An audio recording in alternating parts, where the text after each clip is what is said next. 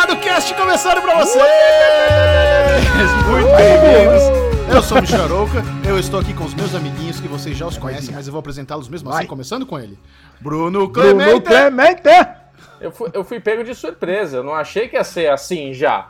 Eu achei que Por a quê? gente ia por partes. Eu achei que ia ser partes diferentes. Mas falando em partes diferentes, nós temos uma parte rechonchuda lá em Campinas, né, Alexandre Bonfá?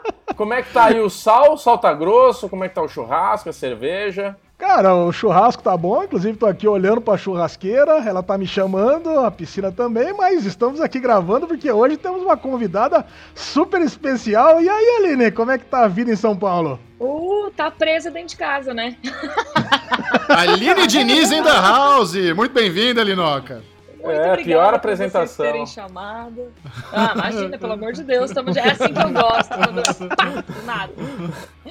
Não, mas a gente tá preso em casa, sai pra fazer mercado com a mãe, aí fica quatro horas na rua, percebe que todos os velhos estão na rua. E... Por quê? Caramba, Fica em casa!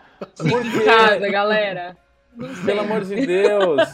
É, é um, é um negócio muito louco, né, isso daí. Porque a gente, quando bota o nariz pra fora de casa, é os velhos que estão na balada. Os velhos estão tudo dando rolê. Você fala, mano, o que, que esse velho tá fazendo Cooper? O que, que esse velho tá fazendo compra? Aline, eu tenho que falar um Exatamente. negócio pra você, tenho que falar pro Bubu e Michel também, que hoje eu tô puto da vida. Eu tô puto porque nós estamos aqui há 16. Eu tô 16 dias em casa, né? Eu saí duas vezes só pra ir pra farmácia. E hoje eu descobri que a minha mamãe, querida, de 70 anos de idade, estava Ai, no varejão. Tava no varejão lotado de gente comprando mas com certeza- azeitonas. É isso que eu ia falar, com certeza é uma coisa importante. Não, ela tava lá.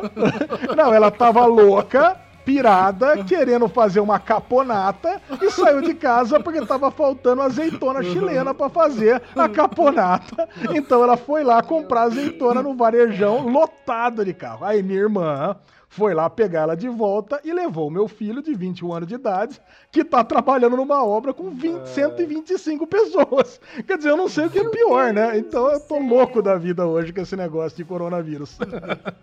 Vamos, vamos dar um contexto aqui. Aline Diniz, nesse Derivado Cast de hoje, é, uma, é, uma- é um episódio especial. É um episódio onde nós vamos trocar ideia. É aquele Derivado Cast extra da semana, então é uma coisa mais descontraída. Aline Diniz, ex-Omelete, ex-CCXP, atual TNT, futuro quem sabe. Vamos descobrir hoje aqui. Então, Aline Diniz, vamos lá. Vamos voltar no tempo. Eu quero que você me relembre, que eu já conheço essa história, né? Mas como tem muita gente que ainda não sabe, como foi quando você começou o trabalho no Omelete e do Omelete você foi pra CCXP? Conte-nos essa jornada da heroína, por favor. Bom, é...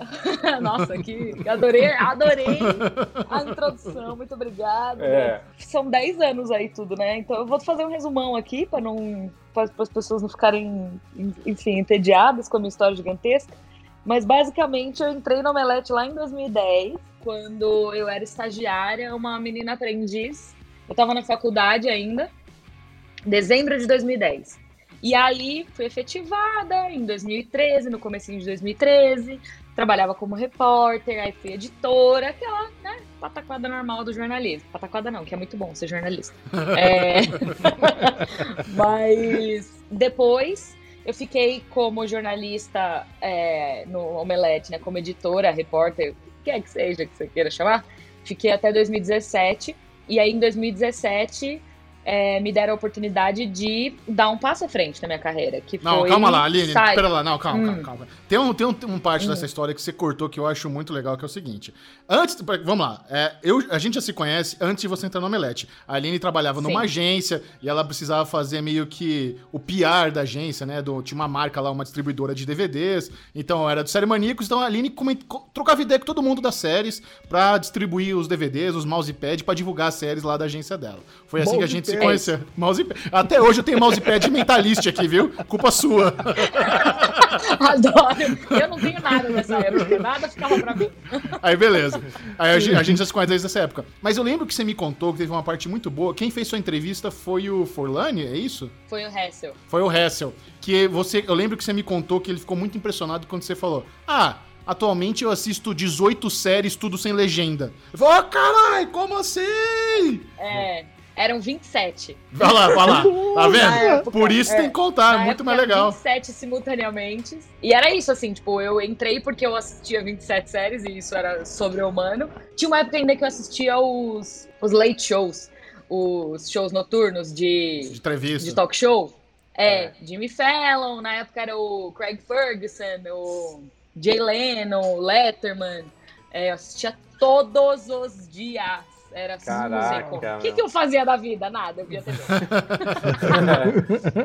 É, mas era isso que acontecia. Então, no comecinho eu tirava bastante entrevista, tipo, a gente era parceiro do pessoal do Collider, que é um site americano. E aí, a- a- às vezes, como a gente era parceiro, eles faziam as entrevistas e era como se fosse uma entrevista nossa também. Então a gente, eu traduzia as entrevistas e publicava. Eu nunca vou esquecer da minha primeiríssima entrevista que eu tirei, que foi uma entrevista do David Fincher, Uau. Tá. pela rede social. Ele tava fazendo a rede social e aí teve um ponto da entrevista que ele falava sobre as câmeras que eles usavam. E eu não tinha ideia do que era aquilo. Eu tinha 20 anos, eu nunca tinha ouvido falar em câmera. E aí e todo mundo tinha saído, porque eles saíram pra gravar o Melé TV. Fiquei só eu na redação, tirando a entrevista. E de repente ele começa a falar sobre a Red, que é uma. Agora eu sei o que é, mas que é uma câmera super específica, que é, na época, era um negócio super inovador e tudo mais. E eu, gente, que porra é essa? Fudeu, o que, que eu vou fazer? e dali eu procurando Red Movies, Red Cinema, Red Backstage. Gente, foi surreal. Mas É. assim, mas assim, além, além desse lado editorial, de entrevistas, lá dentro de determinado momento você ganhou, começou a ter destaque também nos vídeos. A galera falou: vamos Uhum. botar essa, essa menina é muito carismática, muito. Vamos botar na frente da câmera. Foi. Eu não sei em que momento, não me lembro exatamente qual foi o momento, eu não me lembro qual foi o primeiro vídeo, inclusive. Mas eu lembro que no começo era bastante gente nos vídeos, e aí começaram a me colocar nos vídeos.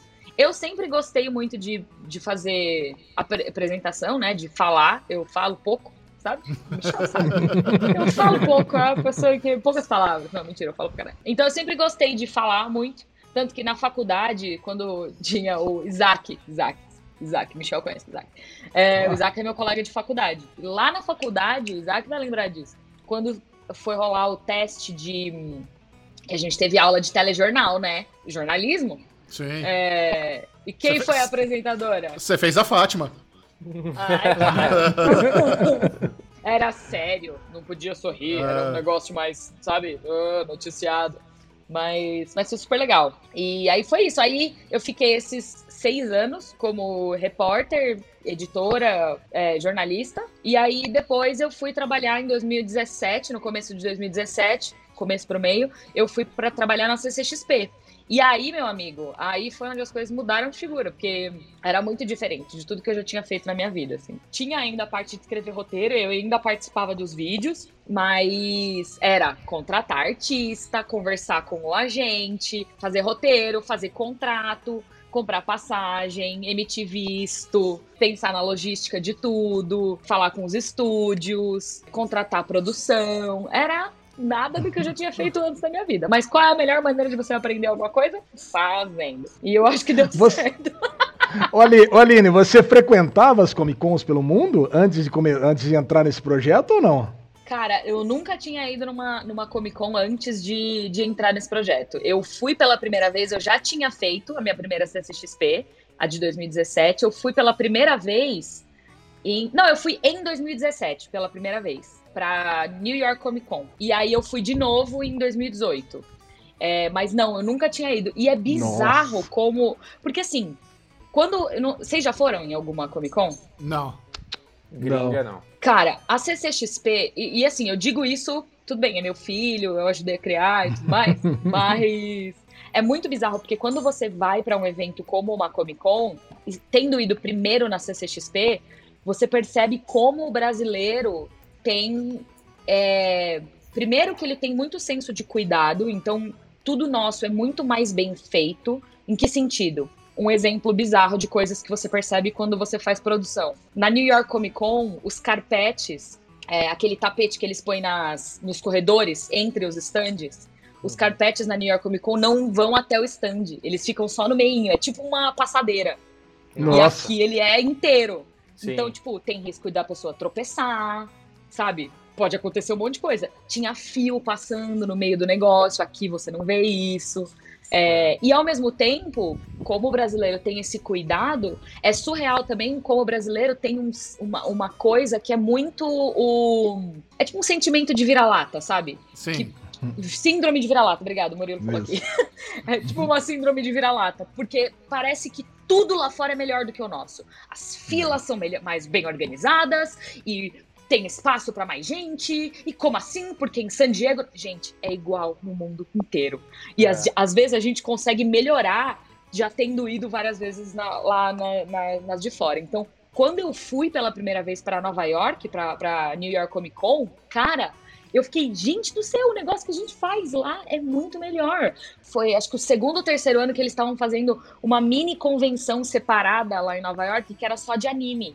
Parecia um cativeiro, eu não tô brincando. Tipo, era a luz do pavilhão ligada, nada no chão, umas barraquetas espalhada pelo, pelo pavilhão, teatro aberto, assim, o auditório aberto, todo mundo podia passando, gente passando no meio do negócio, sabe? Era horrível, horrível.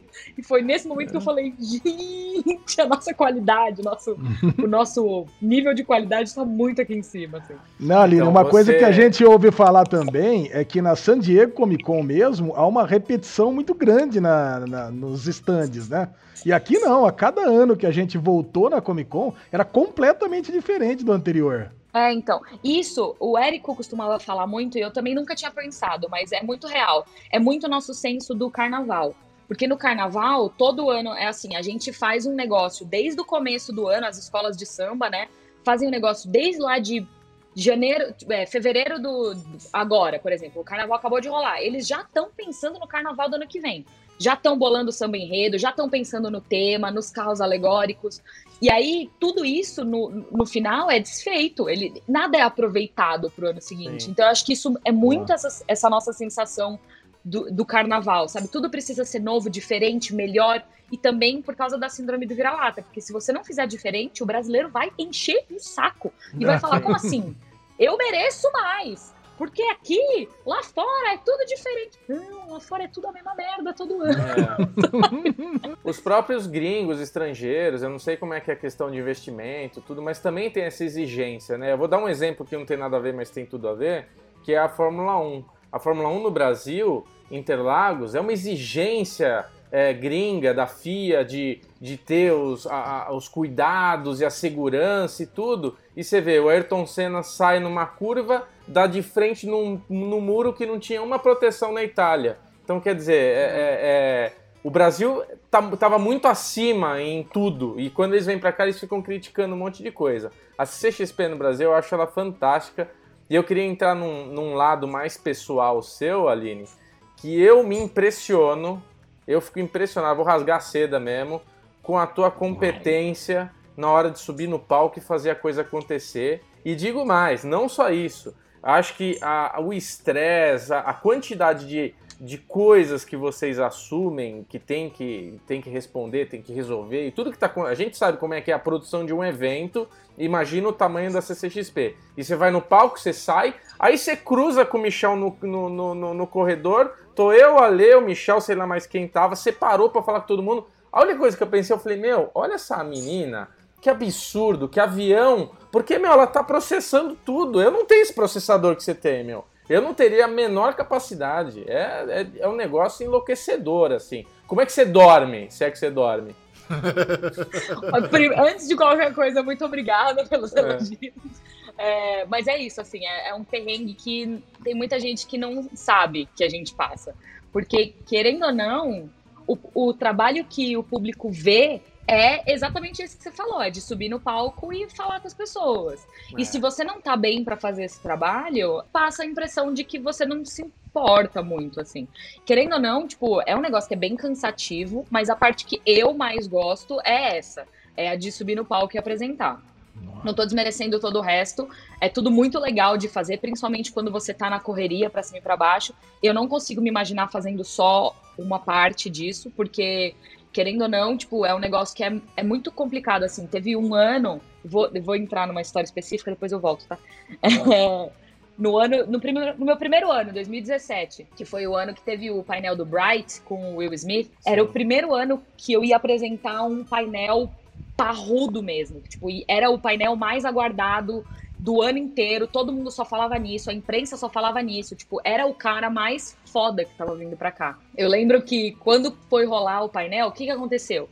Eu tava fazendo, produz carro e pá, assim, né, sobe, vai lá, vai lá, vai lá na house, tal, não sei o que, fala, ah, omelete, tal, não sei o que, Aí sobra palco, fala, fala, fala, fala, volta. Aí produz, produz, produz, vai lá atrás, tal, não sei o que, pega não sei o que lá, vai pra função, não sei o que, fala com fulano, liga pro ciclano, reclamação, vai lá. Aí, nesse momento, era o último painel do domingo, e só que antes ia ter a pré-estreia. Então, qual que era a questão? Eu tinha acabado, eu não lembro qual que era o painel de antes, mas eu tava nesse corre, corre, corre, corre, corre. Aí eu entreguei o painel anterior, subi, me arrumei, desci, apresentei o filme e fui para atrás do palco e fiquei. E agora? eu tinha uma hora e meia que eu não tinha nada para fazer. Nada. Nossa. Nada. Porque o roteiro tava pronto, tava tudo ingestado nos servidores, então eu não precisava me preocupar com nada. Eu sabia que o Smith já tava a caminho do pavilhão. É. É, eu tava pronta, arrumada. O filme tava passando, então não tinha nada que eu fazer. Era o último dia, então não tinha perrengue nenhum para resolver. Já tinha acabado. É. E aí, quando eu sentei no sofá, começou a vir um. eu comecei a ficar ansiosa. Porque esse foi o primeiro momento que eu consegui parar e relaxar. E quando eu relaxei, eu fiquei. Foi pior, né? eu, vou, eu vou apresentar, eu vou, eu vou, eu vou entrevistar o Will Smith. O que, que eu faço? Começou a me dar um pânico, sabe? É, e eu tive que. Uma, uma amiga que faz acupuntura, ela, ela ia todo ano. Ano passado ela não foi nem no retrasado. Mas ela ia todo ano fazer acupuntura nas pessoas. Eu tive que chamar ela, falei, Bruno, eu estou tendo uma crise de ansiedade, eu preciso da sua ajuda. Me salva, né? É. ah, mas eu entendo, lá, meu. Fez... Nossa, é muita, é muita coisa, é muita coisa. Porque é um evento desse, coisa. a única coisa que a gente tem certeza é que nada do que vocês planejaram vai ser do jeito que foi planejado. Tudo acontece. Olha, 10%. Né? 10% é? do que a gente planejou vai ser como planejado. Sempre vai ter pois alguma é. coisa pra acontecer no meio do caminho. Tudo começa a mudar, né? Tudo começa a acontecer. Porque evento é assim, né? E um evento do tamanho da CCXP, com a quantidade de clientes, de pessoas que estão vindo de fora, imprevistos. Ah. Nossa senhora. Isso que eu queria perguntar para você, Aline. O Bruno me lembrou. Vendo a dimensão que esse CXP tomou, vamos pegar a de 2019 agora, que foi um desbunde. Você, você tava lá nos bastidores, você esbarrava na Galgador, Margot Robbie, Ryan Reynolds, aquele monte de stand lindo, maravilhoso. Quando você se lembra de 2017, nessa linha de reunião, lá no Omelete, a galera conversando, era planejado ser do tamanho que tá hoje, ou realmente tomou uma dimensão que no comecinho não era meio essa visão, e hoje esse monstro. Ou, ou, não, essa, vamos fazer o um negócio o melhor do mundo mesmo. Como é que é e como chegou e como era a visão da galera que, que criou isso? Cara, lá atrás, assim, antes da primeira, eu lembro, em 2014 a ideia era fazer algo que não existia aqui ainda. Era fazer algo nos moldes das Comic Cons que existiam fora, com conteúdo, não só com stands, né? Porque aqui a gente tinha alguns eventos de fã que, traz, que, que levavam o público para um mesmo lugar, mas que, que não tinha esse investimento dos estúdios, que não tinha sabe, não era um momento como existia em San Diego ou em Nova York, que era um momento para os estúdios divulgarem as suas produções. Então, no primeiro momento, era mais uma vontade de de juntar tudo e todos e, e fazer um evento único com conteúdo, com, com público e tudo mais. Mas eu sei que a ideia, a, o, negócio já começou a sair de tomar proporções maiores logo no primeiro ano, que os ingressos venderam todos, a gente usou a capacidade máxima do pavilhão logo no primeiro ano. Daí para frente foi só uma questão de ir evoluindo, né? Porque o gringo não tinha ideia, os americanos não tinham ideia do, do público brasileiro. E eu acho que o que faz a CCXP de verdade o que ela é, é o público. É, a gente, eu e o Érico, a gente, ano passado a gente foi em fevereiro fazer reuniões com os estúdios lá fora para apresentar o projeto, conversar com o pessoal. Então a gente conversou com os times locais, falou, ó, a gente está indo falar com seus chefes lá em Hollywood, tudo bem? Tudo bem. Alinhou com eles qual que ia ser o papo e tal. É, e quando a gente foi para lá, as pessoas que não tinham ido, a gente falava assim, tudo isso que você está ouvindo no vídeo, estar lá é outra sensação. E aí eu recomendo eu não sei se vocês estavam no painel da Mulher Maravilha. Claro. Mas o painel claro. da Mulher Maravilha foi foi um momento catártico, assim. Era muita. Ah. Eram 3.500 pessoas, tipo, em êxtase, todo é. enlouquecidas. e aí, se você assiste a live, não é a mesma coisa. É, não, Não, é a mesma não. coisa. Tipo, não é. você não tem a mesma sensação. É de fato uma energia que tem lá É. dentro, sabe?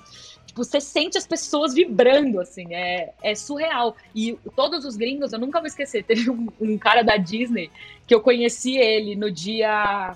O painel da Disney foi no sábado. Ele chegou na quinta-feira à noite. Na quinta-feira à noite, a gente, oi, tal, não sei o que lá, eu sou fulano, eu sou, ah, mãozinha dada, tal, não sei o que, não sei lá.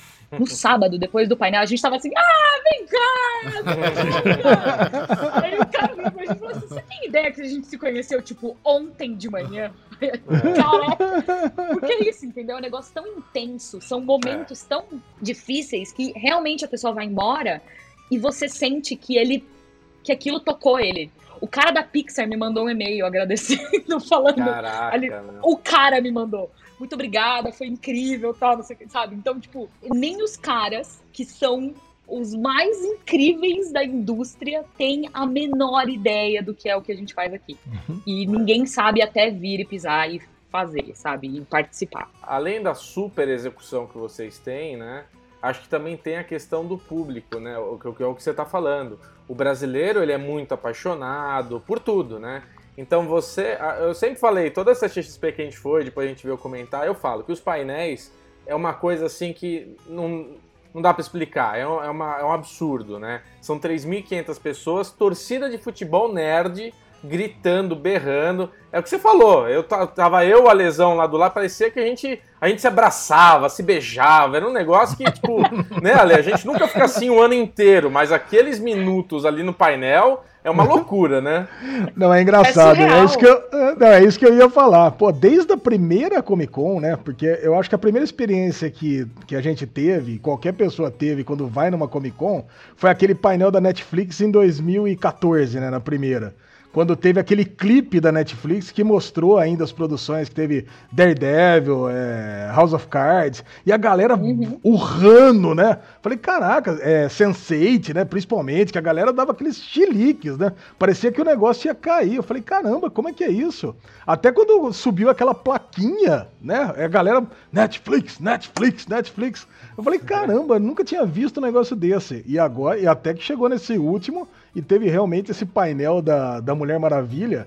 Viu, Aline? Quando eu vi que era você que ia apresentar, então, falei, nossa, agora nós estamos no céu, porque, cara, o Michel sabe disso, que eu sou muito fã seu, desde bem antes da, da, da Comic Con ainda. Eu falei, cara, e eu, como sou o cara que eu sempre faço a cobertura para os série maníacos do, dos painéis, eu passo o dia, né? Eu varo o dia dentro dos painéis. E eu fico naquela torcida, né? Vai, Aline, Aline, Aline, Aline. Caralho, quando você sobe, meu, puta, é, é uma puta de uma alegria. E assim, e não é sempre que o Bubu e o Chechel pode estar junto comigo, porque eles ficam fazendo os vídeos, eles fazem ó, as coberturas das outras coisas, né? E é o que o Bubu falou, cara, quando a gente tá junto em painéis como aquele que teve da Sony, por exemplo, que chegou de surpresa, aquele monte de gente. Cara, a gente um olha pro outro e agarra na perna e tem vontade de dar beijo nessa careca. Cara, é, é- cara, é, é realmente. Quem, quem não sabe o que é, é a CCXP, só vivendo lá, só estando lá pra saber. Olha o Ale dando é discurso de. Big Brother. Só quem tá na casa que sabe quão intenso é. Agora eu Olha, tenho, mas é verdade, viu? eu tenho uma história desse ano, rapidinho, e daí a gente muda de assunto. Mas eu tenho uma história que eu precisava desabafar pra Aline, porque esse último ano que teve foi, foi na hora que a gente te encontrou. Tinha acabado de ser falado que tinha vazado um clipe que tinha passado dentro do painel.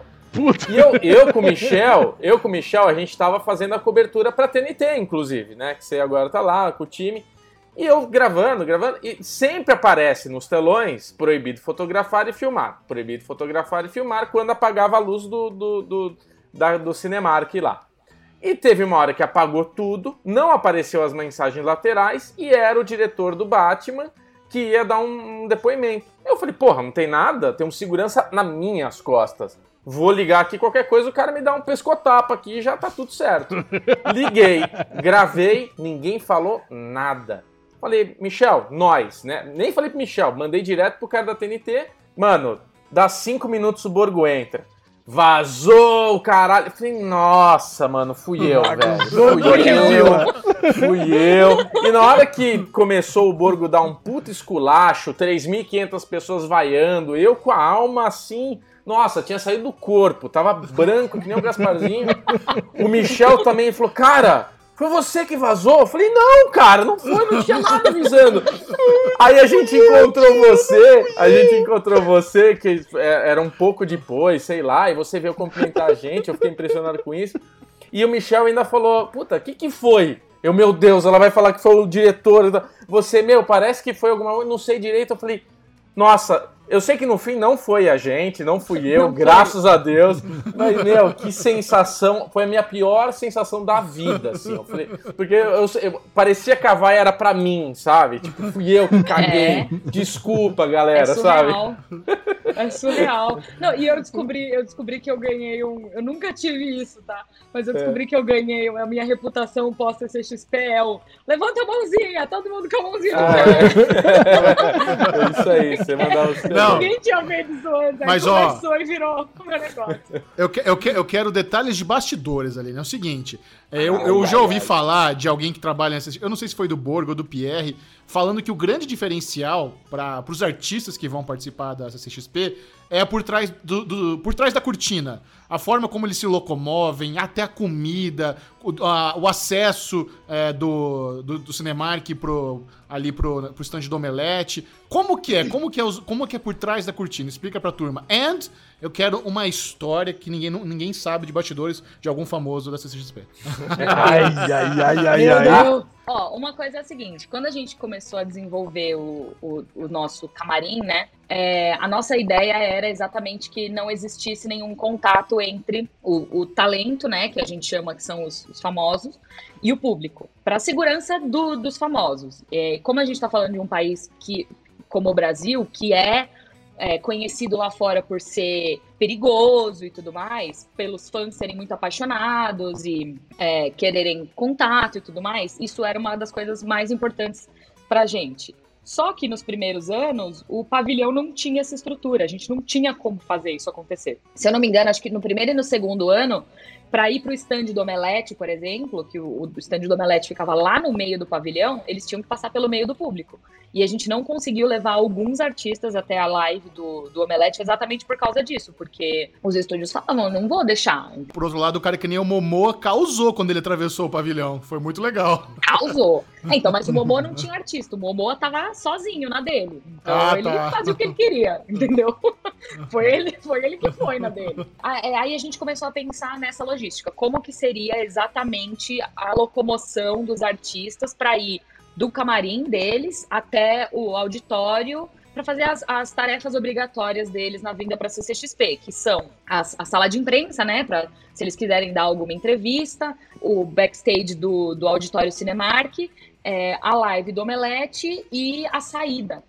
E aí a gente começou a pensar nessa ligação, dessas coisas e tal. Então, o talento, o famoso, ele não precisa pisar no chão da feira se ele não quiser. Especificamente, assim, ele pode ir o percurso inteiro sem encontrar com ninguém. Então é basicamente um corredor. É um corredor atrás do palco que leva para live pro estúdio do Omelete, que leva para o backstage, que leva para a cabine de fotos e autógrafos. Aí tem um elevador que leva eles lá para o camarim e eles podem sair. Tem uma porta, que eu não vou falar qual que é a porta, mas tem uma porta. eles saem pro lado de fora e vão embora. Mas é isso, assim, foi um, foi um trabalho bem interessante. Inclusive, o nosso camarim é um dos mais elogiados do mundo inteiro, porque cada pessoa tem a sua, sua salinha, tem comidas especiais. É, é o que que essas comidas aceita... que eu ouço falar, o tal do catering dos camarins que é fudido, o que que tem de mais lá? É o catering, é mal gostosa a comida de lá, eu só almoço lá. Ah, não, é bem gostosa a comida de lá. Eles têm. A gente. A, lá a gente faz. Eu, eu acho, adoro que eu tô falando tudo a gente, porque eu me sinto parte da equipe ainda, tá? Claro. É, não, vai ser muito difícil eu largar a mão se não me chamarem de novo. Assim. É, mas a gente faz serviço de café da manhã e almoço em algum. E tem sempre assim, ah, é, a gente uh, começou a fazer serviços veganos, porque tinha muito, muita gente que não comia nada de origem animal. É, começou, tem snacks, tem açaí, sabe? Tem comidas tradicionalmente brasileiras. Então, a comida é muito gostosa, muito gostosa mesmo. É o Pão Alex. Atala, né, que faz o cardápio. pior, que, pior que não é, o catering lá do, do pavilhão mesmo, eles são muito bons. Agora, história Olha de um legal. famoso, de bastidores. Algo leve, Exato. algo não precisa ser um segredo, não precisa ser um, um furo, algo leve, uma coisa engraçada. Ah, o Will Smith trupicou em mim e falou fuck off, sei lá, alguma coisa. Ah, eu tenho. Não, eu tenho uma história bonitinha do, do Will Smith, porque vocês lembram que eu falei que eu tava super nervosa, né? Sim. Antes do, do painel dele. E aí eu tava. A mesma equipe que faz a produção e a apresentação e a direção e o conteúdo e tudo mais. Eu tava com eles no, no rádio e faltava acho que 15 minutos. E, com 15 minutos a gente pede pro talento já estar atrás do palco. Pra não dar tempo de atraso nem nada, né? Se, se acontecer alguma coisa, o cara já tá ali atrás do palco. E aí eu lembro que eu recebi um áudio de alguém falando. Eu perguntei, ele tá descendo? A pessoa me falou, sim. Aí eu, tá, ele tá vindo então. Aí eu recebi outro áudio, outro coisa no rádio, né? Outro rádio. Não, ele derrubou café na camisa, ele vai demorar um pouquinho. Aí eu, não, ele precisa descer. Aí, tipo, silêncio por.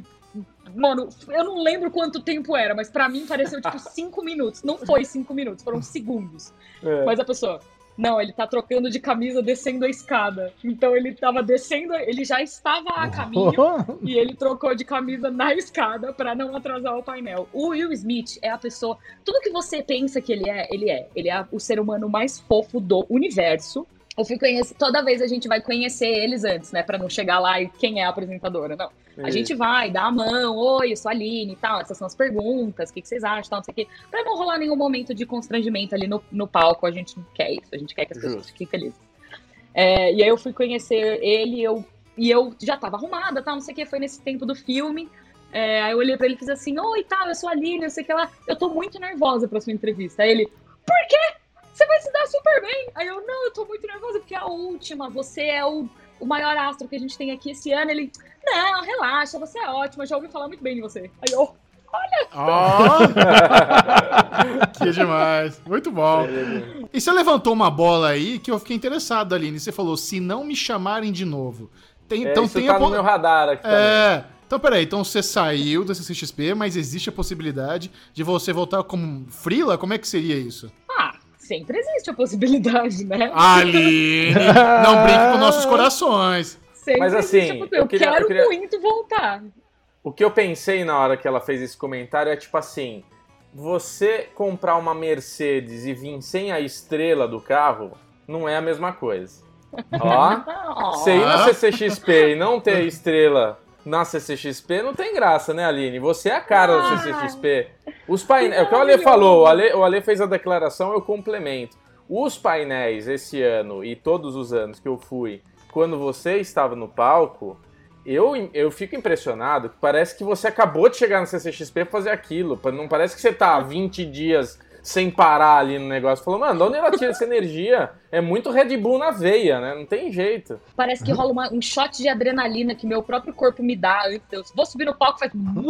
E aí você. Eu tenho uma, eu tenho uma boa pergunta pra você em relação a isso, porque você tem esse período de êxtase, né? Que você tem essa. E quando acaba, é tipo aquela deprê, dá um baque, assim, que você precisa de uma semana em Cancún pra relaxar? Cara, no, no ano. O Michel me viu no dia seguinte da CCXP, depois de 2017. Foi. É. Que foi. Não, de- foi, depois, foi depois de 2018, que foi a Sandra Bullock. Porque no dia seguinte teve as entrevistas da Netflix. Aham. E eu que fui fazer. E era, na verdade, eu fui mediar as coletivas, então às 8 da manhã eu estava lá para mediar as coletivas. E eu fiquei no hotel até as 5 da tarde. No dia seguinte, eu dormi o dia inteiro. Inteiro. Inteiro. É. Eu acordava, acordava, comia um negocinho, deitava, dormia de novo, porque não dá. É muito cansativo. A gente fica cansado não fazendo quase nada. O que a gente faz é ridículo perto do que vocês fazem. Não, imagina, todo mundo trabalha bastante na CCXP. É que a diferença é que o horário de vocês é literalmente da hora que a CCXP abre até a hora que ela fecha, um pouquinho antes, um pouquinho depois pra edição e tal. É. Eu não. Às sete da manhã eu estou dentro daquele auditório Nossa. e eu fico lá até as três. Nossa. Nossa senhora. Mas então, peraí, vamos lá, Aline. Agora vamos falar então de CCXP 2020.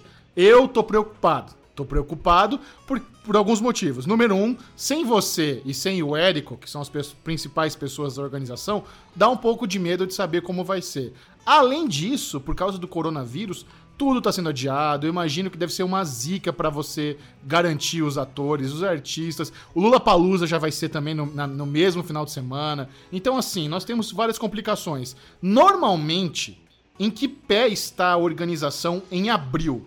Lembra de abril do ano passado? O que, que você já tinha feito até então para garantir que rolasse tudo bonitinho no, no, no, nos dias da CCXP? Cara, ano passado foi um ano muito atípico, porque a, a, gente começou a se preparar com muita antecedência. Foi o que eu falei. Em fevereiro a gente tinha ido lá para Los Angeles para conversar em todos os estúdios, falar com eles do, dos planos que a gente tinha para o auditório e tudo mais.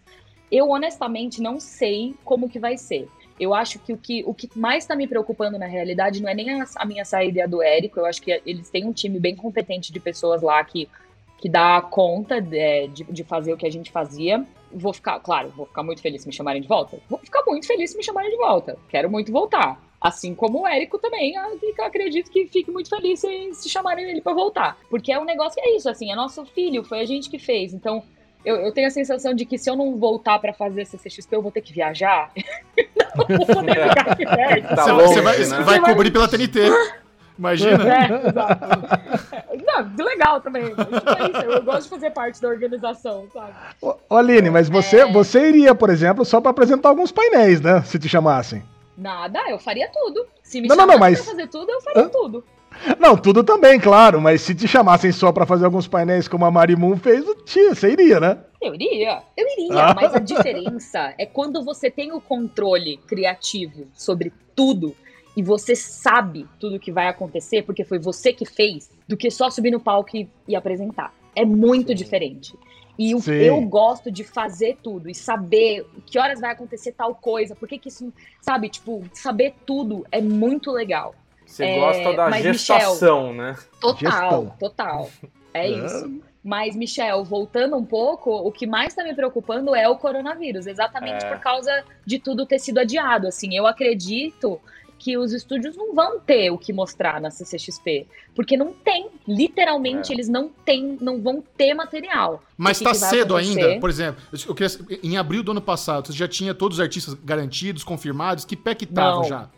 Então tá cedo. Não, a gente sabia, assim, alguns títulos que vinham. É, é, uma coisa sobre a CCXP é que as pessoas ficam perguntando: ah, por que vocês demoram tanto para divulgar? Porque a gente não sabe. Basicamente, a agenda dessas pessoas é maluca. É, pessoas vêm e vão é, todos os dias. Então, todos os dias a gente tem incertezas do que pode acontecer. É tudo muito volátil, as coisas podem acontecer muito rápido. Então a gente tinha alguma ideia de alguns títulos, a gente já tinha é, os estúdios que estariam na CCXP, a, a, garantia de que eles estariam lá. E quais eram, por exemplo, em stand, eles conseguem dar um pouco mais de certeza, porque a data do filme não muda, né? Não, a não ser que exista uma pandemia global como é, Mas assim, eles têm, por exemplo, a Warner sabia que eles iam levar para o stand deles Aves de Rapina, Mulher Maravilha, sabe? É, é, essas coisas eles já sabiam. É, a, o Disney sabia que, que levaria é, as coisas que ele levou, que agora eu não tô lembrando, porque minha memória é uma bosta. Porque é muito mais fácil você garantir essas coisas. As artes você já tem. Então, produzir algo com artes e com imagens é muito mais fácil. Agora, você garantir a presença de alguém num evento é muito complexo, porque tudo pode acontecer. Sim. Então a gente foi começar a saber, a ter certeza de que os nomes que viriam para a CCXP viriam de fato, cara, lá para agosto, ah, tá. setembro. Tá. tá bom. A gente descobriu o nome em novembro, entendeu? Nossa. Então Entendi. é muito em cima real, assim. Mas vamos lá, peraí, vamos falar então de presente e futuro, Aline. Acho que a, a pergunta número um. Você saiu da CCXP, saiu do Omelete, e você tá falando, ah, eu gostaria de fazer de novo. Então, primeira pergunta, por que você saiu da CCXP? E como tá sendo agora a sua vida de apresentadora da TNT? O que, que você tem feito? O que você vai fazer? Quais são seus projetos pessoais? Vai ter o canal no YouTube? As pessoas me perguntam o tempo inteiro. Qual é, você vai virar blogueirinha, influenciadora? Qual, qual é o rumo da sua vida de agora em diante? Adoro. É... Não, eu saí porque eu queria fazer coisas novas, assim. Eu saí porque eu queria fazer coisas diferentes e focar um pouco mais em conteúdo. Enfim, eu ouvi muita gente falando sobre coisas da. O Isaac me falou muito sobre os setênios e os ciclos da vida. E eu não sei o que aconteceu, eu não sei te explicar o que aconteceu. De repente me deu uma coceira e eu falei, eu preciso fazer outra coisa. Entendeu? E aí eu fui fazer outra coisa. Basicamente foi isso que aconteceu. Tipo, pelo amor de Deus, faz 10 anos que você tá aí. Vai respirar um pouco. Não, assim, tipo, eu continuo muito brother do, do pessoal lá do, do Omelete. Eu, eu, eles são minha família para sempre. Eu quero muito continuar trabalhando com eles em qualquer coisa que eles quiserem me chamar para fazer. Eu acho que eu não quero tirar o, o, meu mérito do que eu fiz também, mas eu, se não fosse pelo Omelete, talvez eu não estivesse onde eu tô hoje. Então eu sou eternamente grata à estrutura, né, às pessoas que, que trabalharam comigo ao longo desses todos esses anos. É, mas, de novo, assim, não vou tirar meu mérito, eu também talvez o Omelete não fosse o que ele é hoje se eu não estivesse lá durante esse tempo é, todo. Isso aí, não dá pra Com saber. certeza. Mano, com certeza. Então não dá para saber. Então eu acredito que foi, uma, foi uma, uma, um relacionamento muito bom e que ainda dura. Eu sou muito amiga das meninas ainda, do Forlan, sabe? Do Érico Oh. também. É, a gente não brigou. Não sei se alguém pensa isso, mas a gente não brigou. Tá tudo bem, sabe? Não, não tem, nem como, não tem nem como pensar isso. A sua despedida do Omelete foi um negócio que eu nunca vi antes. Dezenas de pessoas já passaram pelo Omelete, já foram embora. Ninguém teve a despedida, ninguém teve o apreço público que você teve de post, de artigo, de redes sociais, sabe? A- a- foi único. Foi A- a, sua saída foi realmente foi tanto, única. Eu chorei tanto. É, mas foi isso, assim, basicamente eu saí porque eu queria, eu queria tentar coisas novas. Eu tava lá desde muito nova. Eu entrei no Omelete com 20, tinha acabado de fazer 20 anos. Então eu era muito jovem. É, eu aprendi tudo da minha vida profissional lá dentro. E eu queria tentar fazer isso sozinha. Ou com novas pessoas. Muito e bom. basicamente foi isso, assim. E aí daqui pra. Vai ter canal, vai ter canal. Isso. Vamos falar do criado. seu canal, então, Aline. Vamos falar do seu canal. é isso que a gente quer Já saber. começa a me dar um suador. É, Não, basicamente, é difícil pra cacete fazer esse negócio acontecer. É, Tem que ter muita força de vontade. Mas sabe o que eu acho mais difícil? Michel, até pedir a sua Manda. opinião como colega apresentador aqui. Eu tenho muita dificuldade de apresentar qualquer coisa sozinha. Putz. Eu preciso ter a interação com alguém ou alguma coisa. Então, live pra mim é super tranquilo, porque eu faço conversando com, com o público. É, as gravações lá no Omelete eram super tranquilas, porque sempre tinha alguém atrás da câmera. Aqui eu vou gravar eu, sozinha. Ninguém atrás Uhum. da câmera, não tem ninguém fazendo iluminação, não tem ninguém no som, não tem ninguém comentando. Eu. Só É eu. muito, é muito engraçado você falar isso, Aline, e o Michel deve saber já, porque ele devia estar querendo levantar essa bola. A gente, é, desde que deu início ao canal, sempre tava eu, Michel, eu, Michel Alê, sempre ali fazendo os vídeos, é, trocando figurinha e tudo mais. Quando veio o Covid, eu falei, Michel, é o seguinte, cara, a gente tava com uma ideia da gente, só eu e ele, ir lá pro estúdio e gravar. Mas aí começou a ficar sério, sério, sério. Eu falei, cara, é o seguinte: tem o pai com idade, tem um filho pequeno, não dá. Como é que a gente vai resolver? Eu tive uma ideia. Eu vou levar o set pra tua casa, a gente vai montar um canto aí e é nóis, beleza? Beleza. Montei. Primeira coisa que ele me fala, cara, é muito estranho se gravar sozinho. Fala aí, Michel. Não, Aline, eu, eu super me identifico, porque é isso. Eu sou youtuber mimado, Nutella. Desde que a gente começou o canal, tem essa super produção do Bubu, estúdio, câmera. Eu nunca, eu não sei mexer em câmera, não sei mexer em áudio, em luz, edição, não sei nada. O meu negócio sempre foi focar no, no editorial, no conteúdo, em apresentar. Então agora que eu tô aqui em quarentena tendo que fazer isso sozinho, é muito ruim. Dá, uma, é, é dá vergonha gravar sozinho. Eu, não- eu, eu fiquei, isso que foi que mais me Não dá?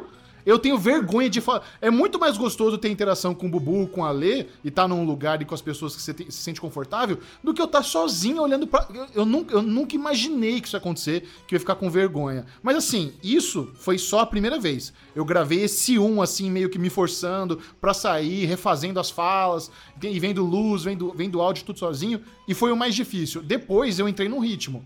Tanto que a gente já É? dobrou a quantidade de vídeos no canal. A gente tá postando mais vídeo, tá postando mais podcast. Então, no final das contas, você- vai se acostumando. Então, ali não, que é isso, velho. Tira esse primeiro da frente, que depois vai que vai.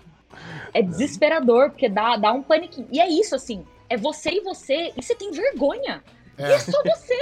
Exato, é isso. Eu vergonha de você, sabe? É bizarro demais.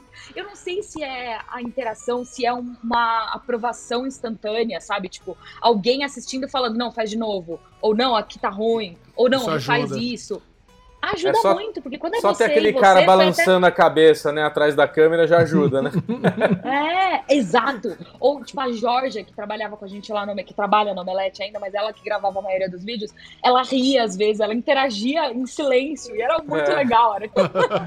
Só, só vou falar uma coisa aqui, viu? É, não, vamos, não vamos pegar muito gosto por esse negócio, não, que daqui a pouco vai acabar esse negócio. Vamos todo mundo junto de novo, bonitinho, almoçando, se abraçando. Quero a Aline lá com a gente no estúdio gravando, porque, ó, pode ser gostoso assim, prático, consegue mais conteúdo, mas é muito mais gostoso tá todo mundo junto. Calor Sem dúvida. humano, hein? Não, sem dúvida. Não se preocupe quanto a isso, Olha. Não, não vou pegar gosto em gravar sozinho. Eu tô aqui porque realmente precisa. Mas, Aline, sobre o que, que vai ser o seu canal quando ele, quando ele sair do papel? Então, vai ser um- sobre um pouco de tudo, assim. Eu tô sendo um pouco ousada na minha proposta, é, mas eu vou começar, vou tentar aproveitar essa quarentena para começar já com um projeto novo diferente, com uma amiga minha que é médica, ginecologista, e a gente vai fazer algumas lives. Eu vou tentar, não sei como Legal. vai ser. Legal. E, o- sobre o- o- entretenimento, né? Isso que eu ia falar, o lance da. da- porque o seu público é ver a galera muito nerd, gosta de séries, gosta de cinema. Você pretende falar sobre isso? Ou sua ideia é meio que tentar algo novo? Isso que você falou da amiga ginecologista e tudo mais? eu quero fazer as duas coisas. Eu não vou deixar de falar de séries e filmes, porque é algo que eu gosto muito e foi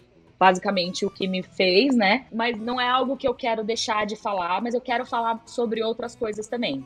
Eu sempre quis fazer um programa de culinária, eu quero tentar fazer alguma coisa de culinária. Eu adoro cozinhar e eu sei cozinhar, tipo, metendo louco, lendo receita e fazendo. E é isso aí. Não tem técnica nenhuma. Eu não tenho nenhum utensílio que é muito diferenciado aqui em casa, então eu quero fazer um negócio que é a acessível para sua, sua cozinha é uma gracinha? Tá muito bonitinha. Vai obrigada. legal. Vai ficar bem Obrigada. legal.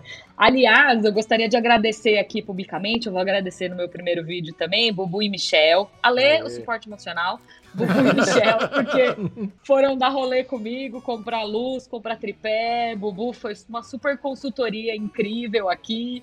É, e é isso aí. Muito obrigada. Maior prazer, bom. Aline. Conta com a gente aí, que Ó. a gente tem que se ajudar. E pra gente encerrar esse papo, TNT. O que que você. Obviamente, né? A gente já comentou o Oscar junto, então eu sei que você vai ter o lance aí de comentarista é, das premiações. E que mais? Eu- você tá no TNT Cash, tá aí, tem as lives agora no coronavírus aí da.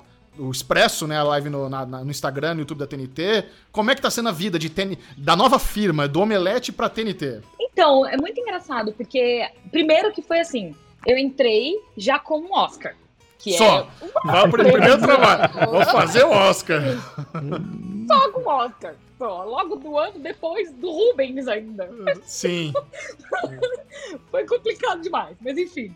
É, e aí, o que aconteceu foi, terminou o Oscar, aí tinha carnaval. Aí todo mundo falou, ah, vamos esperar um pouquinho, daqui a pouco a gente vê o que, que você vai fazer. Eu falei, beleza, carnaval, vou adiantando as coisas aqui do canal, que aliás, né, um mês mesmo. É, e aí eu saí de férias. E a produtora principal também saiu de férias. Então ela falou: quando eu voltar de férias, a gente marca uma reunião pra pensar no que a gente quer fazer, as coisas pra você fazer e tal, não sei o quê. E ela voltou de férias, tipo, começo de março.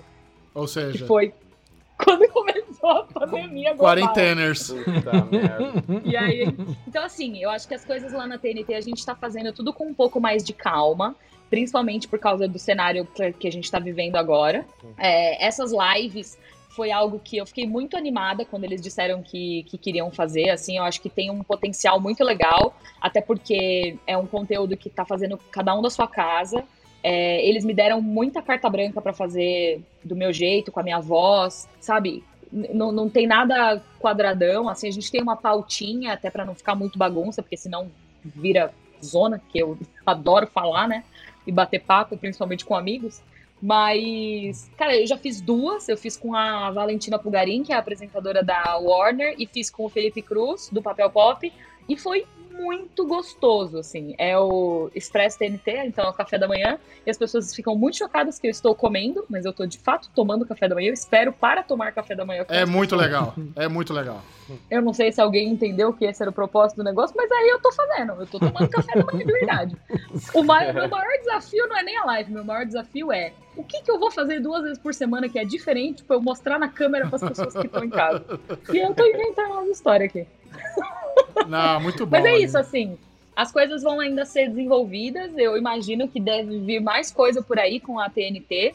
Eu também estou no UOL, eu sou colunista do UOL, uh. é, que tá, tá muito legal escrever. Fazia tempo que eu não escrevia. Tá meio difícil pensar nas pautas, mas é, é um bom exercício para continuar, sabe? Fazendo o cérebro funcionar. Vai ter o canal. Eu tô. Aliás, Michelito, eu queria até te perguntando aqui ao vivo. Quarta-feira vai ter live, nossa, no meu Instagram? Eu não tava sabendo. É, você tá falando isso agora? Ou eu tinha esquecido que a gente marcou? O que tá acontecendo? Não, você esqueceu. Você lembra aquela live que a gente fez segunda-feira, semana passada? Ai, ai, eu Sim. falei toda ai, quarta? Você falou toda quarta. Ah, vamos. Lógico que vamos. Não tem nem o que falar. Claro que vamos. Quarta-feira vai ter Michel até, um, até o futuro. Depois, quando acabar a pandemia, a gente vê o que faz de novo. E é isso, assim, eu tô meio que fazendo o que dá, como dá. Aline, eu só tenho que dizer é o quão aí. feliz eu estou por, por, esse novo momento. E eu tô ainda mais feliz para mim porque a gente finalmente tá trabalhando junto, depois de anos ensaiando isso. A galera não sabe, mas desde que a, a produtora antiga da TNT já tinha me chamado para comentar o Emmy em 2017, sempre houve esse desejo que eu e você estivéssemos na televisão fazendo alguma premiação. E o Oscar 2020, assim, foi disparado a premiação que eu mais gostei de fazer. Eu achei que ah, nós dois funcionou super bem, eu adorei. Foi, assim, eu acho que foi, sei lá, minha oitava premiação como, como comentarista e foi a que eu mais gostei. Fiquei muito feliz, então eu estou muito Ai. feliz de poder estar com você nesse novo momento, momento, também. Não sabemos ainda como vai ser no futuro. Tem, tem o M agora em setembro, a gente não sabe se vai ter M, então já dá, já dá aquele friozinho na barriga, mas eu tô, eu tô muito, muito feliz. E para encerrar, a lesão, tem uma pergunta aí da galera do nosso grupo no Telegram. Quem é do grupo do Telegram do Derivado Cast? Acho que tem duas ou três perguntinhas, coisa rápida. E depois das perguntinhas, eu tenho uma surpresa para vocês três. Nenhum de vocês sabe, hum, mas eu. No, você, Aline, vai, jo vai jogar um jogo chamado que abertura de série é essa? Pela primeira Aê. vez. Caraca! E, é surpresa pro Bubu e pro Ale também, que eu separei aqui, vai ser bem legal. Então, mas antes, perguntas do Telegram. Vamos lá, Lesão. Aline, pergunta da Mari, a nossa, uma das nossas ouvintes mais antigas aqui. Ela pergunta: Queria saber como foi a primeira vez que a Aline esteve em uma premiação como comentarista. E qual foi também, né? A primeira premiação, cara, eu não lembro se foi o Emmy ou se foi o People's Choice. Eu acho que foi o Emmy. Foi o Emmy. Ou foi o People's Choice? Eu não lembro. Eu acho, eu acho que foi o People's Choice. Eu não lembro qual foi. Acho que foi o People's Choice, porque ele era antes. Era na Enfim, Warner, né, inclusive. Exatamente. Era. O, o, o Emmy também era na Warner. O Emmy também. Era lá atrás, foi 2016. É, e aí a, a, a Warner, né, a Turner, que é a empresa mãe da TNT, da Warner, do, Space, Cartoon, etc. Eles me chamaram para apresentar junto com o Érico o People's Choice e o Emmy. E a ideia deles era exatamente fazer o que eu e o Michel fizemos no Oscar esse ano, que é algo um pouco mais integrado, não existia esse papel separadão entre apresentação e comentário, ser um negócio mais é, dinâmico, né? Que é bem melhor. Aliás, Michel. Eu até falei na live da TNT que eu falei que eu cheguei pra bagunçar. O Michel tava acostumado, e aí eu cheguei pra bagunçar. Não, falei, foi ótimo. Eu não, eu em nenhum momento duvidei que ia ser bom, eu fiquei mó feliz. Ai, como tu é lindeza. É, e aí, foi isso, assim, foi um negócio que, querendo ou não, eu acho que até falei com a Valen sobre isso na, na live da TNT. Eu não fiquei nervosa durante o prêmio, porque quando você tá fazendo, meio que parece que você tá fazendo isso aqui gravando alguma coisa. Não parece que é ao vivo, não parece que é, sabe, que é que é pro Brasil inteiro, não parece que é pra televisão, que ainda é algo muito glamouroso, assim, né, você estar na televisão. É, não parece. Parece que você tá fazendo, batendo um papo, conversando com um amigo, com algumas anotações ali que você precisa dar uma olhada às vezes. É muito diferente de tudo que eu já tinha feito, porque é isso, é, é, é você sentado num coisa, olhando aqui a premiação e falando aqui. É legal. Eu gosto muito, muito de fazer. Vamos lá, Aline, mais uma pergunta aqui do Eduardo Ramos. Quando que começa seu novo projeto com o Érico Borgo? Oh? Socorro! Vai ter? Vocês estão prevendo o futuro ou informações vazadas? Sei lá, ele tá sabendo de alguma coisa que a gente não tá. Não, gente, pelo amor de Deus, eu continuo conversando muito, muito, muito com o Érico, mas não tem nada ainda. Tá, tá tudo. Tá, tá, cada um no seu canto, a gente se fala, ele é meu amigo. Mas não tem projeto. Boa. A lesão querendo arrancar furo aí dali, né, que safado. Não Nossa, sou eu não, é o Eduardo, é pergunta dele. E aqui uma é, última Eduardo pergunta do... Roberto. A última pergunta do Roberto Nascimento, se bem que foi meio que a tônica do podcast inteiro é como que a Aline tem se adaptado aos novos projetos, uma vez que ela trabalhou nove anos no Omelete e contribuiu com a CCXP. Eles viram na câmera que meu olho ficou desse tamanho.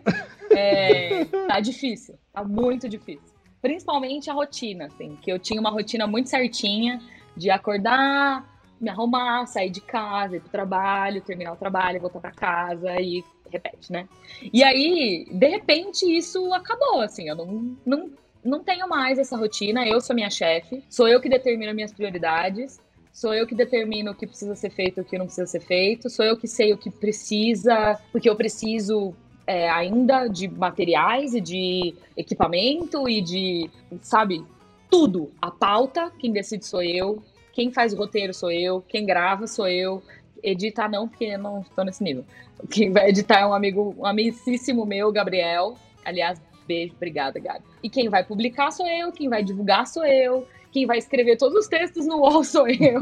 Quem vai, sabe, Twitter, Instagram e Facebook, quem cuida sou eu. Michel tá ouvindo tudo isso falando, ai menina, fica quieta aí. Mas isso pra Não, mim é, é, foda, é muito novo. Não, é porque assim, é muito novo isso, porque querendo ou não, quando eu trabalhava no Omelete, as tarefas eram divididas. Eu fazia bastante coisa, mas era isso, assim, tipo, ah, gravei o programa, agora alguém vai editar, e alguém vai publicar, e alguém vai promover, e alguém vai ver, e alguém vai pensar na próxima pauta, e eu vou só sentar e gravar de novo, entendeu? Então é, é muito difícil. Se alguém tá pensando em empreender, é muito satisfatório, porque é, você, é isso, você faz o que você quer, mas ao mesmo tempo é, é muito. De, demanda muito. Principalmente agora na, na, na quarentena, que além das minhas tarefas de trabalho, que tudo sou eu que faço, tem as tarefas de casa. Então, ninguém vai. A, moça, a minha diarista, eu dispensei, tô, tô pagando o, o, salário dela, mas dispensei, porque eu não queria colocar a família dela em risco. Mas ninguém tá passando um aspirador na minha casa. Só eu. Que, louça, o Mumu que tá lavando. Quem cozinha? Eu. Quem, entendeu? Arrumar a cama. Tudo. O, o cachorro faz cocô quatro vezes por dia. Ê, cagão esses sírios, hein? Caramba! E sete mil! Esse apartamento é pequeno. então é, é, um negócio que é bem complicado, assim. É, é, demanda muito, tem que estar com o emocional muito bom, porque para entrar num, numa espiral e só deitar na cama e não fazer nada é muito fácil. É, é verdade. Muito bom. Obrigado, Linoc. Então vamos encerrar com o joguinho que eu bolei aqui para você. E eu vou te explicar, porque como é um desafio, tem prêmio. Desculpa, eu tô ansiosa. Ah, tem prêmio? Tem prêmio. Ah, Alexandre. E Aí, qual que é a surpresa? O, o, o Alesão e o Bubu estão envolvidos no prêmio, assim como eu, tá? Então olha só. O Ale matou. O prêmio é um jantar delivery na sua casa. Nós vamos bancar um jantar para você. Mas aí tem uh! níveis. Tem níveis esses jantares. Como funciona? Serão cinco temas de abertura de séries que eu vou colocar para você.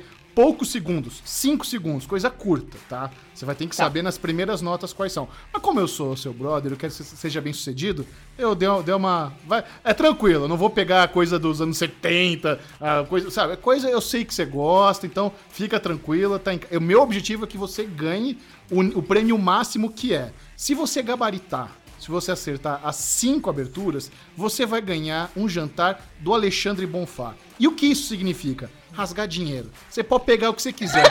Pingou, pingou no Nubank, ele não sente. Eu tô, eu, o que eu tô dizendo é o seguinte: pense naquele restaurante, que você gosta, que serve foie gras trufado com uma massa confeitada pelas virgens albinas da Islândia, que custa du 200 reais 20 gramas. Pode pedir um quilo dessa porra. Não tem erro, é o que você quiser. É o Mas isso se acertar a 5. Se você acertar Tá bom. 4, aí você vai ganhar um jantar de Bruno Clemente. E o que isso significa? Bruno Clemente, um executivo, um empresário bem sucedido, ele é um rapaz que pode proporcionar um bom jantar, mas não é nível Alexandre Bonfá, é aquela coisa boa. Então eu tô dizendo o seguinte, um Fifths, um, um Chico's Burger, no máximo um Outback aí, aquelas coisas clássicas aí de Moema da Coco sua área. bambu. Coco Alta bambu. aristocracia da Vila Leopoldina. Tá, tô sendo humilde. Isso. É. Tô adorando. Então, ainda é uma coisa boa. É. Eu quero você- ouvir a descrição do Michelito. Chegou. Se É, vai, acertar- humildade da ZL, quer ver? Se você acertar três, aí o jantar é por minha conta. O que significa? A lesão. A lesão sabe. É humildade. Então tá valendo uma pizza. valendo uma pizza, mozzarella ou calabresa, né? Não é meia-meia. É, é uma ou outra e não tem borda de catupiry, não tem gergelim. É, e é do Habib's, média, seis pedaços, tá? Não tem Coca- não tem Coca-Cola. Não, é só a pizza média de mozzarella ou calabresa do Habib's, se você acertar Tá. três. Se você acertar um ou dois, aí não ganha porra nenhuma, porque, pelo amor de Deus, que vergonha, né? Então não Aí ganha sai nada. É de três Não pra mesmo. cima. Tá? É- Aí é o Opa, seguinte, Tá bom. o legal é que quem tá ouvindo agora o podcast vai poder participar também. Se você que tá ouvindo reconheceu a musiquinha, grita em voz alta, manda good vibes pra Aline. A Aline precisa Boa. acertar cinco, ela precisa ganhar esse jantar do Alesão, que vai ser uma delícia. Então manda good vibes e espera tocar ela inteira, mesmo se você souber, pra quem estiver ouvindo participar, beleza? Ó, Michelito, declaro que li e aceito. Ah, isso aí. A Aline está de acordo. Então, vamos lá para a Tô primeira curioso. abertura de série. Vai. Ah, Michel! Aline. Michel! Tá doido comigo, né? Ó, mais alguém. Tá Michel. Tony Rock, muito bom. Ponto pra Aline Diniz. Aê. O Alesão tá com uma cara de pastel de que nunca ouviu essa trilha na vida dele. Pior que não, Third Rock. Thirty Rock é a minha série favorita. Aliás, que saudade que eu tava dessa música. Muito bom, né? Eu acho que eu vou assistir de novo. Então, muito bem. Acho que vai ser jantar a Le Bonfá, hein? Não, acho Começou que... bem. Começou bem. Chechão Já mandou o Nubank. gabarito pra Aline e tá sacaneando a lesão. Tô sentindo isso, é uma pegadinha Tá isso. vendo? Ah, ó, vamos agora pra segunda abertura de série. Vai. Aí, Parks! Pô, essa Como é que é? pra Caramba. Parks and Recreation? Acertou! Ponto pra Aline, muito bom. Já acertou A duas, lesão Aline? vai ficar. A lesão vai, vai sair. Olha, fizeram, fizeram uma proposta errada com o seu nome, viu, Ale? Arder, vai arder. Muito bom. Preparado pra terceira? Bora lá. Terceira, vamos lá. É, é essa que você precisa acertar pra no mínimo ganhar a pizza, né? Então, por favor, capricha. Então vamos lá.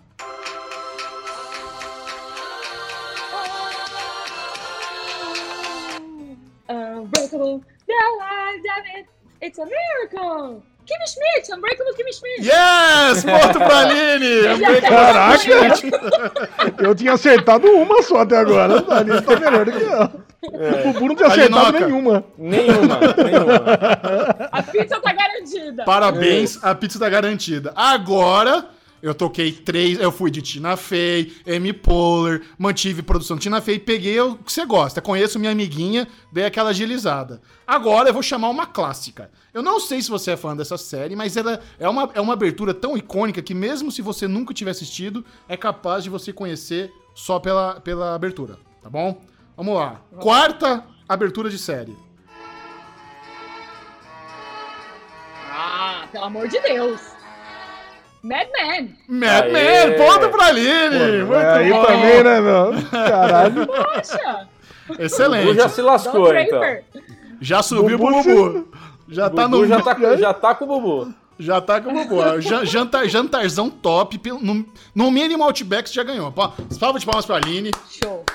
Manja muito. Nota 10. Obrigada, obrigada. Agora é o seguinte. Agora, agora eu quero ver se você vai gabaritar e conseguir aquele jantar de rasgar a grana. Aquele que, nossa senhora, pode chamar o que você A cara quiser. do Ale tá ótima. Meu Deus Vamos do lá. céu. A quinta e última abertura de série.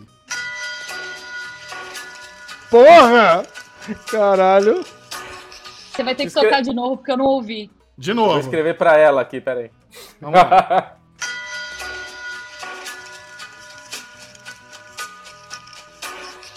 Ih, calma Ó. aí. a dica. Conheço essa! Olha só! A lesão! Calma aí, calma aí. Já foi, já foi. Não, ela pode chutar. Ela pode chutar, vai que acerta. Pode chutar. Não Pode- conheço você tem essa, direito a não um conheço. chute. Ó, eu vou dar uma dica. Eu vou falar o nome Uma do ator. Vou falar, no- vou falar do ator. Vou falar o nome do ator protagonista. Não, pera, pera. Fala o nome da emissora primeiro. Tá bom, o nome da emissora. BBC. Vai. Toca de novo a música. Qual é a música, Pablo? Tô brincando.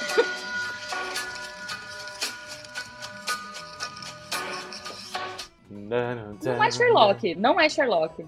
Não sei, você tem Calma. direito a um chute, se você quiser chutar. Não, não é. Não é. Não é, Sherlock tá, não já é. descartou. tá beleza. pesquisando, ó.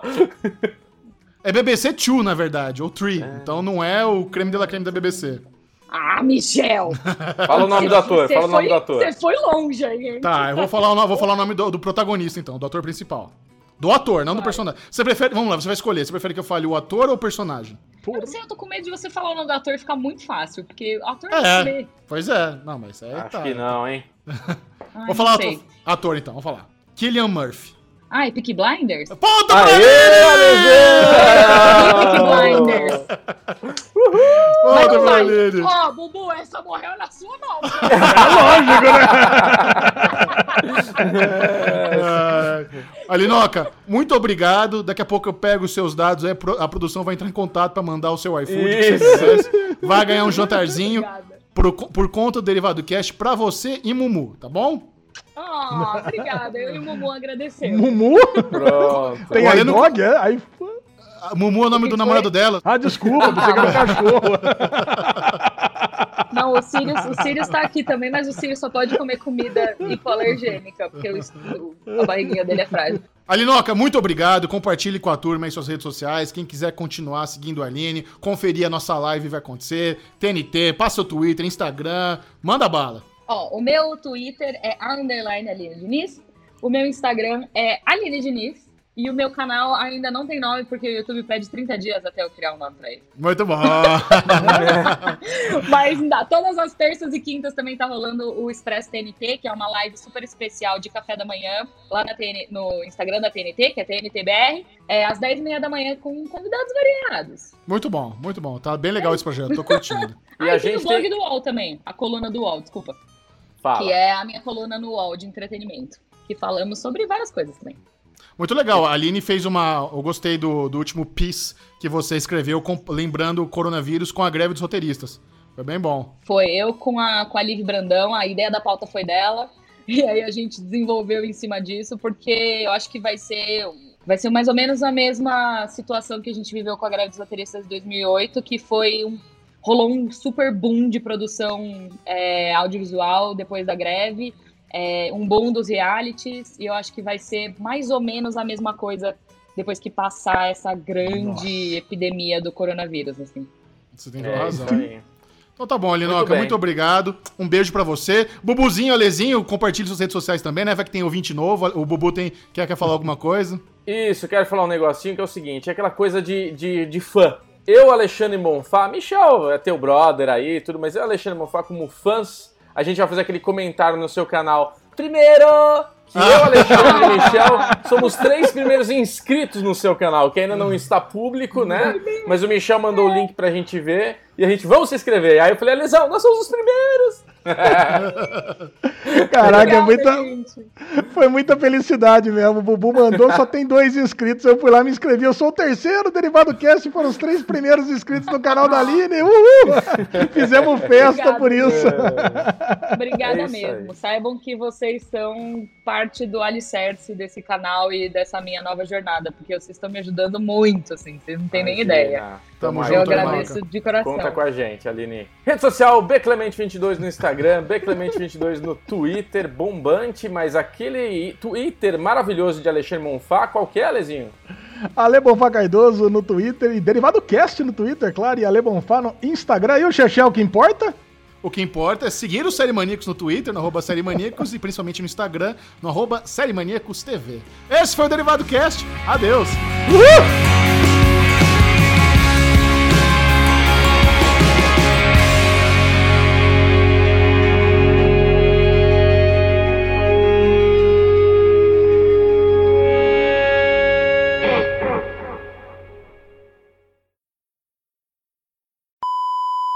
Então vai, Michel.